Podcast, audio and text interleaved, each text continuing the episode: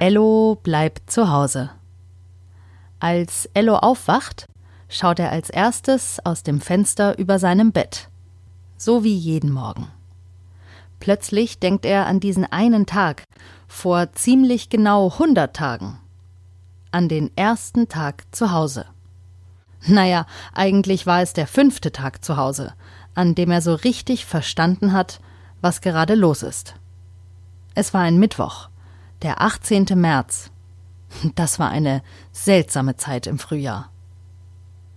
Das neue Jahr 2020 war noch nicht einmal drei Monate alt, als auf einmal alles anders wurde. Ein Virus breitete sich rasant auf der ganzen Welt aus, und das führte dazu, dass alle zu Hause bleiben mussten. Auch Ello und seine Familie. Ello fand das gar nicht schlimm. Ello bleibt gern zu Hause. Aber manche Sachen waren schon komisch. Als das Klopapier plötzlich alle war und es auch in den Läden keines mehr zu kaufen gab, zum Beispiel. Oder dass sie ständig Hände waschen mussten. Der Kindergarten war geschlossen und, was Ello und Lea am blödesten fanden, sie durften Oma und Opa nicht mehr sehen, weil besonders ältere Menschen gefährdet sind.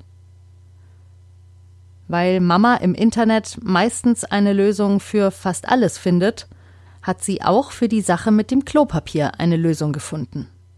Weißt du noch, Mama, als du mit dem Brotmesser eine Rolle Küchenpapier durchgesägt hast, weil wir kein Klopapier mehr hatten? fragt Ello Mama beim Frühstück. Oh ja, ruft Mama. Auch Papa muss lachen. Fast hundert Tage ist es her. Das weiß Mama ziemlich genau, denn sie hat die Tage zu Hause gezählt. Jetzt aber schnell los in den Kindergarten.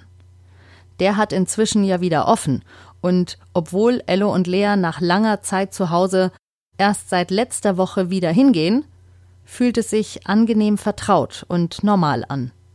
Dass der Mensch ein Gewohnheitstier ist, hat Ello auch während der Zeit zu Hause gelernt.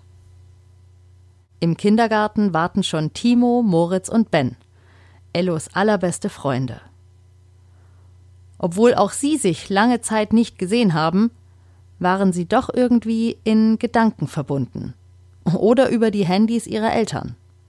So wie damals, als Moritz sich den Arm gebrochen hat und sein Arm für sechs Wochen in Gips war. Beim Mittagessen im Kindergarten fallen Ello ihre Kindergarten-Mittagessen-Meetings wieder ein. Fast jeden Samstag haben sie sich online verabredet und per Videokonferenz gemeinsam gegessen. So viele schöne Erinnerungen fliegen heute durch Ellos Kopf. Auch den Rest des Tages denkt Ello immer wieder an Sachen, die sie in der Zeit zu Hause gemacht, erlebt und gelernt haben. Beim Abendessen sprudeln seine Gedanken, die sich den Tag über in seinem Kopf angesammelt haben, dann als Worte aus seinem Mund heraus. Wisst ihr noch, als wir vor dem Fernseher ein Picknick in den Bergen gemacht haben?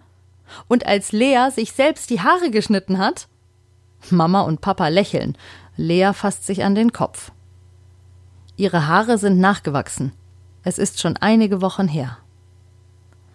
Kurz danach haben wir Himbeereis zum Frühstück gegessen, fügt Lea hinzu.